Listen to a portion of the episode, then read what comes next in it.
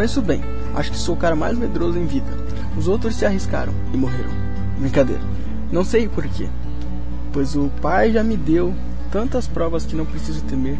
Mas esse medo está cravado na minha carne. E eu sei que tenho que lançar fora esse medo. E você também sabe disso. Nas palavras de Will Smith, o medo não é real.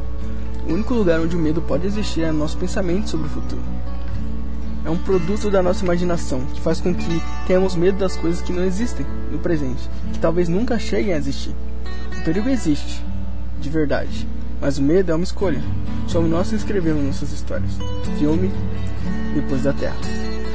Leitura do dia, Filipenses 4:6.